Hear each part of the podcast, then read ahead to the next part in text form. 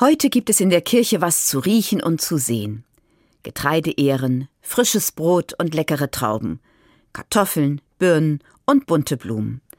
Damit sind heute die Altäre in den Kirchen geschmückt, denn es ist Erntedankfest.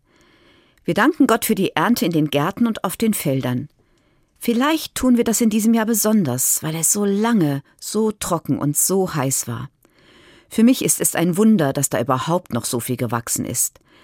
Ich habe im Sommer meinen Mirabellenbaum und meinen Apfelbaum im Pfarrgarten richtig bestaunt.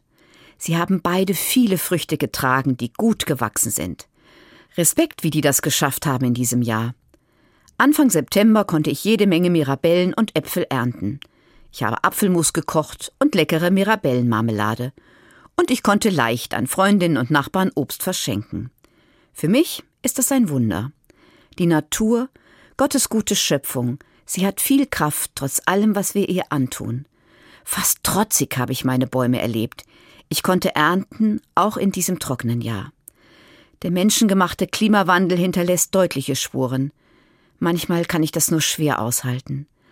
Aber in meinem Garten habe ich gestaunt und ich habe mich gefreut. Ich habe Gott gedankt für die reiche Ernte von Äpfeln und Mirabellen.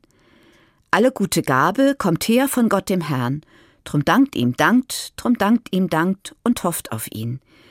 Diesen Kehrvers vom Lied Wir pflügen und wir streuen singen viele heute im Gottesdienst.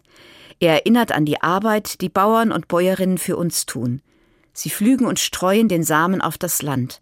Doch Wachstum und Gedeihen steht in des Himmels Hand. Danke Gott.